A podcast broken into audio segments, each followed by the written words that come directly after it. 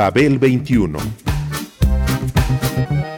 I came on my spaceship to save the Earth. I've been to the south and I've been to the north. Check me out, darling, when you hear me sing. I'm an ugly duckling, I'm a beauty king. I'm an alien Elvis, I bring love and joy. My dance might remind you of the disco boy. I'm young, I'm old, I've got a heart of gold. I'm an ultimate gift to the people of the world. Some say that I come from Russia, some think that I come from Africa. But I'm so exotic, I'm so heroic, cause I come from the planet Paprika. El gusto hipermoderno. Babel 21. Greetings from planet Paprika.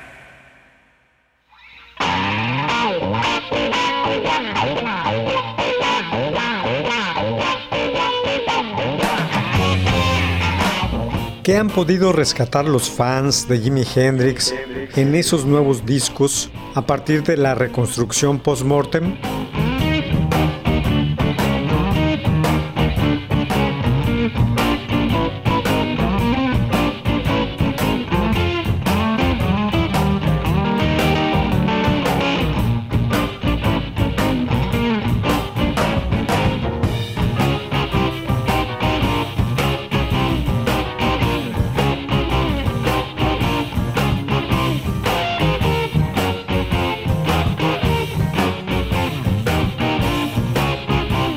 Sonoridad y contexto.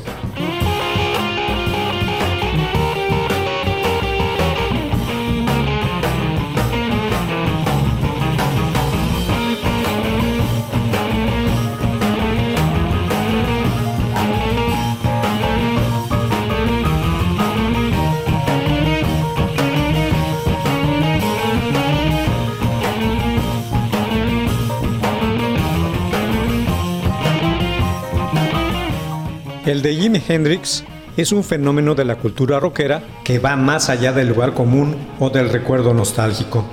Su presencia acabó construyendo un tipo específico de artista que impregnó un universo musical a partir de él. Los tres discos de estudio que grabó y publicó como tales mientras vivió, Are You Experience, Axis, Bolas Love y Electric Ladyland, se han convertido en clásicos contemporáneos y forman parte de los 10 discos más importantes de la historia del rock.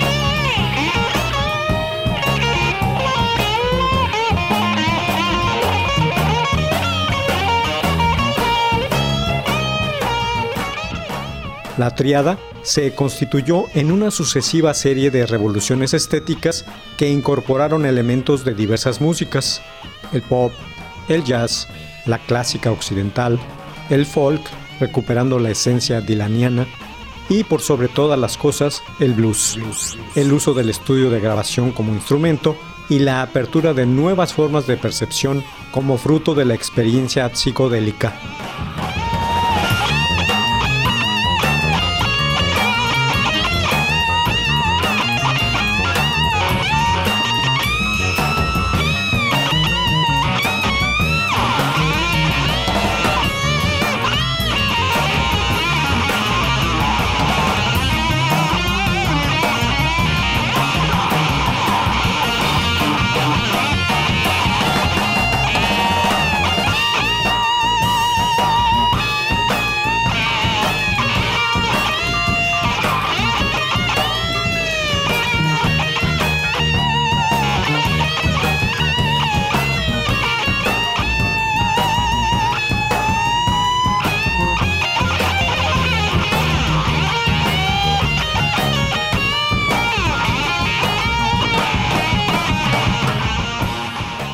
Durante los breves cuatro años que duró su existencia como superestrella, Hendrix amplió el vocabulario de la guitarra eléctrica en la escena del rock más que ningún otro antes o después de él. Fue un maestro en sacarle a su instrumento todo tipo de sonidos imprevistos, con frecuencia a través de experimentos innovadores de amplificación que producían un feedback astral y distorsiones estruendosas.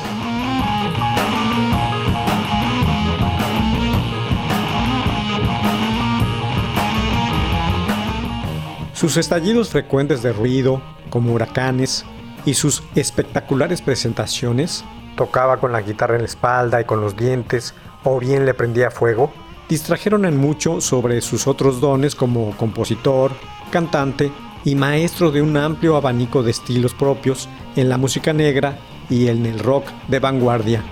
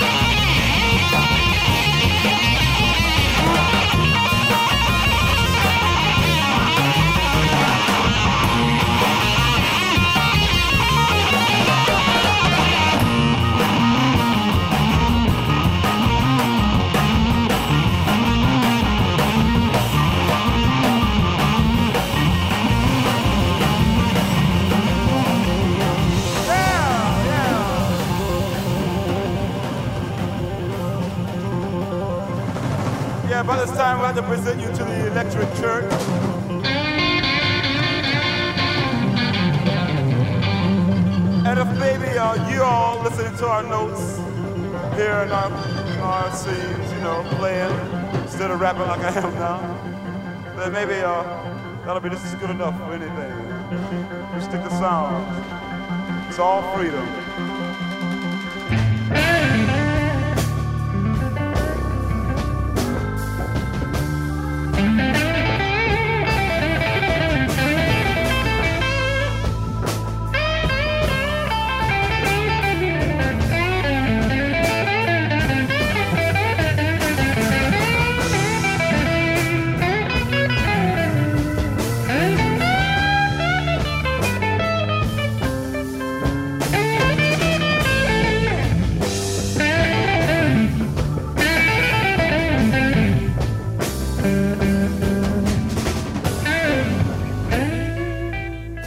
Cuando Hendrix se convirtió en un éxito internacional en 1967, parecía caído de otro planeta. Lo que a primera vista llamó la atención de la mayoría de las personas fue su virtuosismo en la guitarra, con la que además empleaba un enorme repertorio de aparatos, desde pedales wah-wah, solos llenos de zumbido del feedback, violentos riffs distorsionados y fluidas escalas relámpago a lo largo de todo el alcance del instrumento. Sin embargo, Hendrix también resultó un buen compositor y escritor que supo fundir la imaginería cósmica con unos ganchos líricos que mostraban un conocimiento sorprendente de cómo funcionaba el rock en su esencia. Asimismo, manifestó su verdadera sustancia como sobresaliente intérprete del blues, en el que se mostró como un cantante apasionado y fascinante.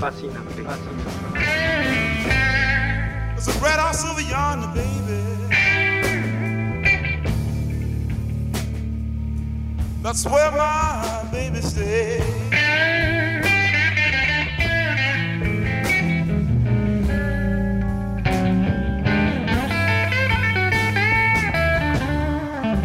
Lord, there's a red house over yonder,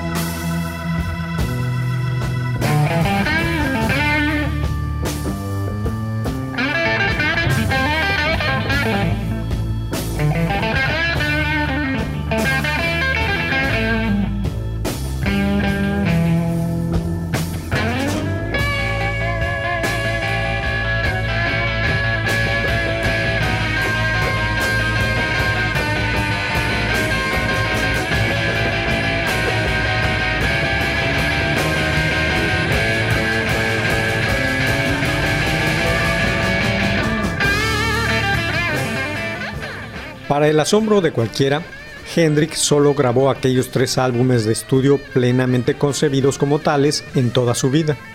Con ellos, el guitarrista se convirtió en pionero del uso del estudio mismo como instrumento de grabación.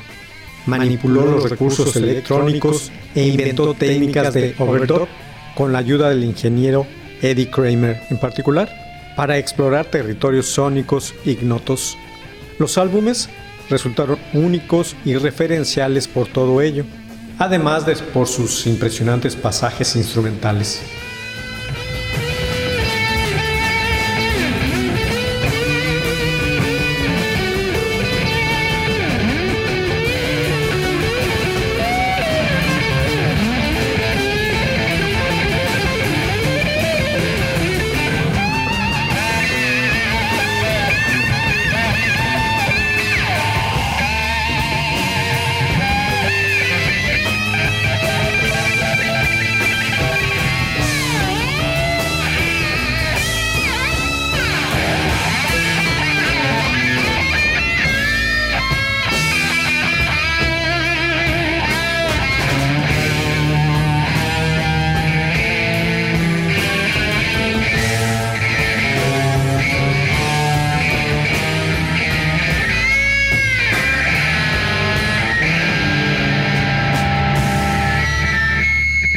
Los últimos dos años de la vida de Jimmy fueron turbulentos desde los puntos de vista musical, financiero y personal. Sexo, drogas y poco rock and roll.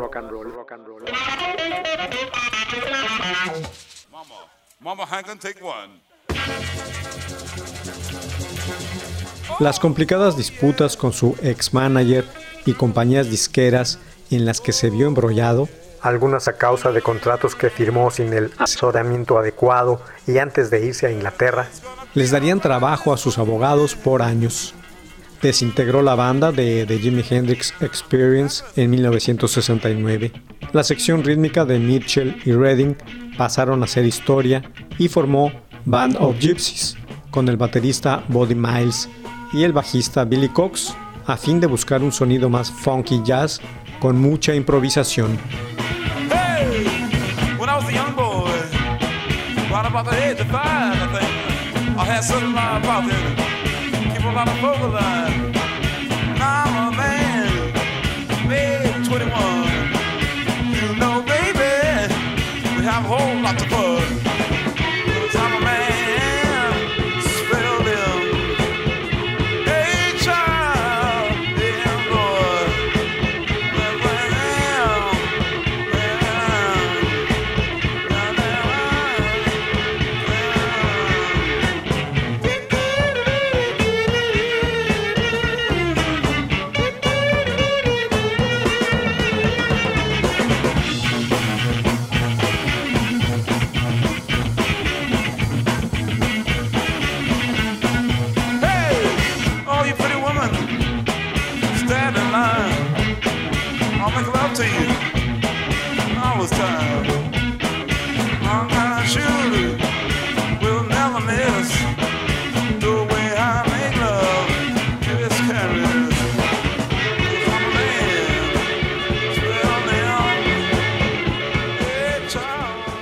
Hendrix grabó una cantidad enorme de material de estudio, inédito durante su vida.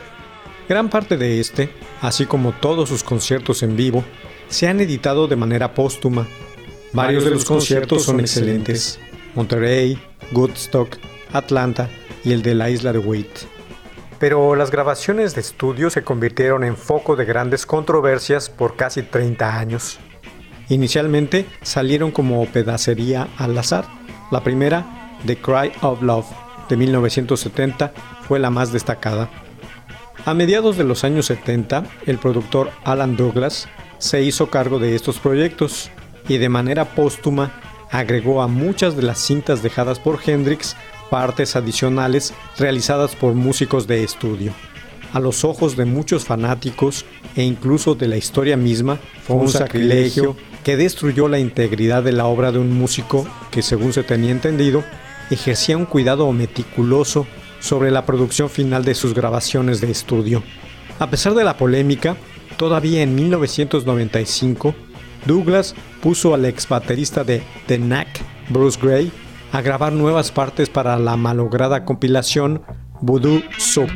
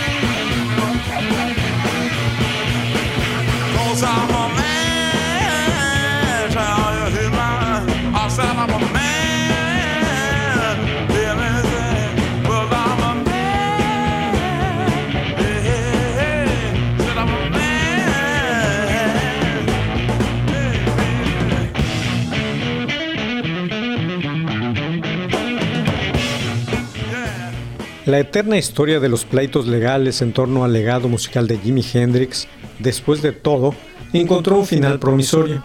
La familia de Jimi ganó el juicio y dispuso de manera única de los derechos de la música producida por el guitarrista, incluyendo todas sus grabaciones inéditas. Los herederos de Hendrix, Al, su padre, y Jenny, su media hermana, firmaron un contrato con la Universal Music a través de la Hendrix Family Foundation y el ex ingeniero de sonido de Jimmy, Eddie Kramer, se puso a trabajar en la remasterización de las cintas originales.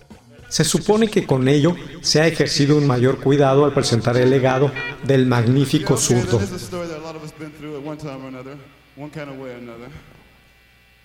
About a cat running around town, and this old lady think she don't want him around, and a whole lot of people from across the tracks are putting him down.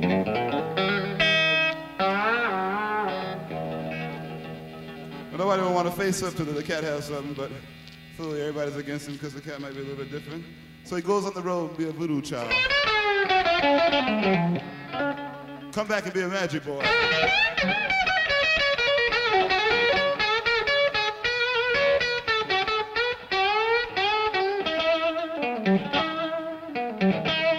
Right now we're tuning on him and waiting down the train station, waiting for a train to come in so we can do his thing. Well, I hear my train coming, hear my train, hear my train coming.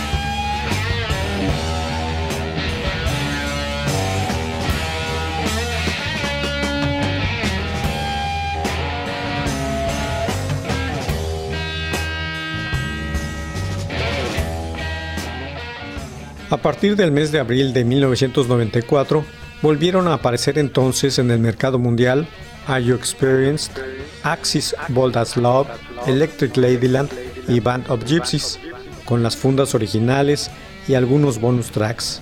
Además, se anunció un álbum con el título de The First Rays of the New Rising Sun, que saldría bajo el sello Experience Hendrix MCA. Dicho álbum contendría parte del material en el que Jimmy trabajaba antes de morir, tomado de los póstumos Cry of Love, Rainbow Bridge y War Heroes, en donde se hizo acompañar por Billy Cox en el bajo y Mitch Mitchell en la batería. Las canciones de esas sesiones fueron remasterizadas y editadas, Universal Records la sacó por primera vez como álbum completo.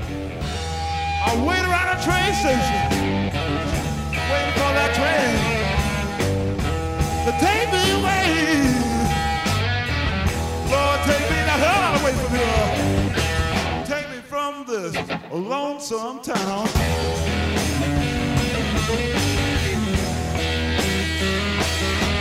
Too bad you don't love me no more, baby. Too bad your people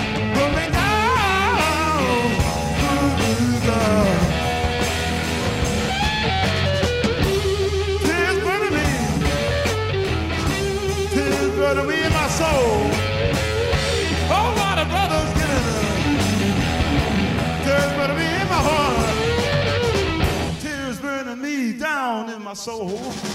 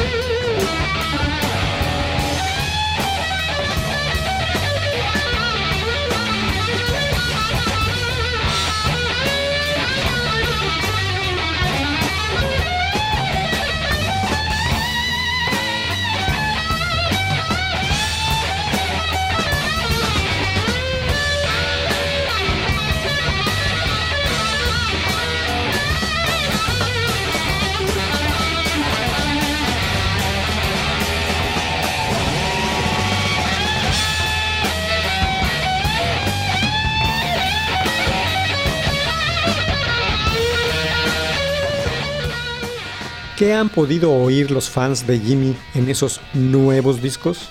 A partir de entonces, los lanzamientos del 2010, Valleys of Neptune y People, Hell and Angels, y el más reciente, Both Sides of the Sky del 2018. En cuanto al sonido, lo, mejor, hasta, la, fecha. La sonoridad Hendrix se escucha más transparente y natural en esta trilogía. Baste oír el tema Hear My Train A Coming del último lanzamiento para darse cuenta inmediatamente de ello. Este incluye al baterista Mitch Mitchell y al bajista Noel Redding de la Jimi Hendrix Experience. Tal composición original de blues era un clásico de los conciertos de Hendrix. La grabación inédita de abril de 1969 capta la fuerza y la tensión dinámica que hicieron de esta canción un tema memorable.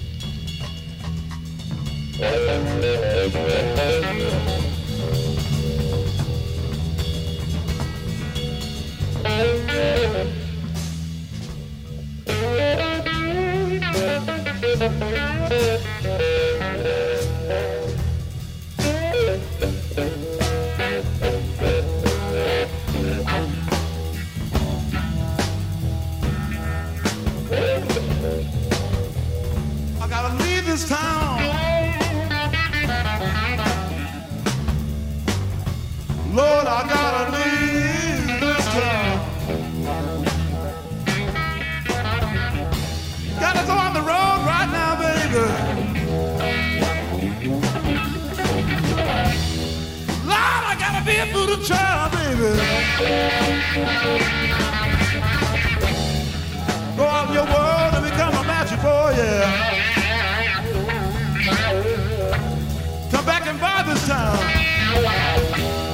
other time.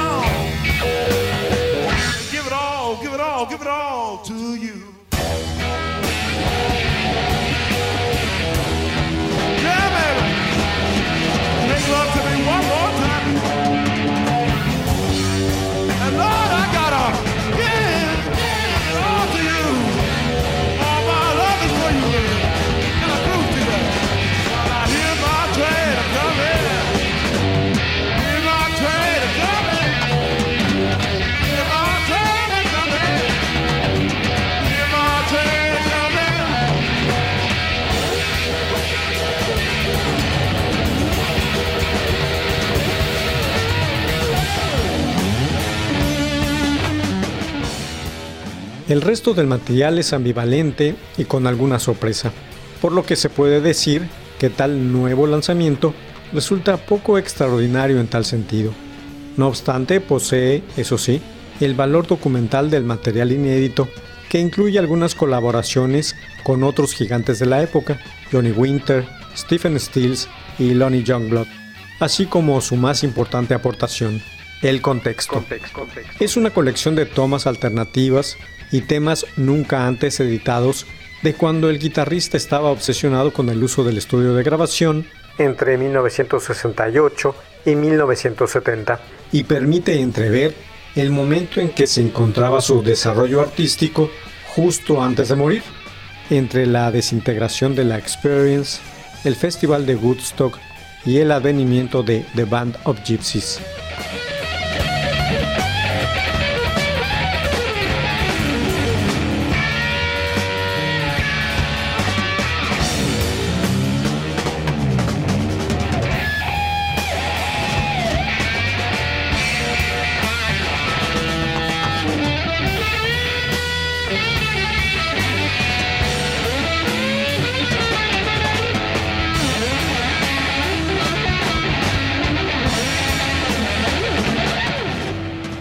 Por lo visto, seguiremos teniendo nuevos Hendrix de manera regular y desde que su familia se hizo dueña de los derechos de su música, también muchos coleccionistas han ofrecido cintas piratas hasta ahora desconocidas.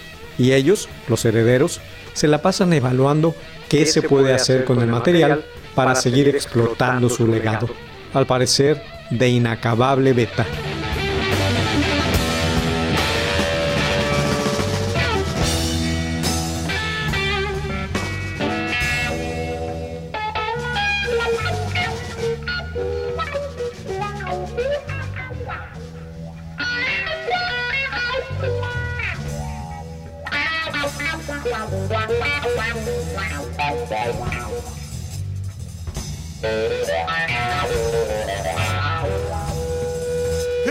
Train a coming.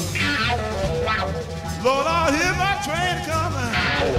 One of these days I got to be free.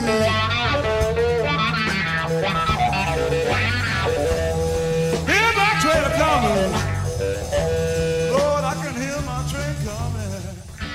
Babel 21, un programa de Sergio Monsalvo. Producción a cargo de Pita Cortés, Roberto Hernández y Hugo Enrique Sánchez.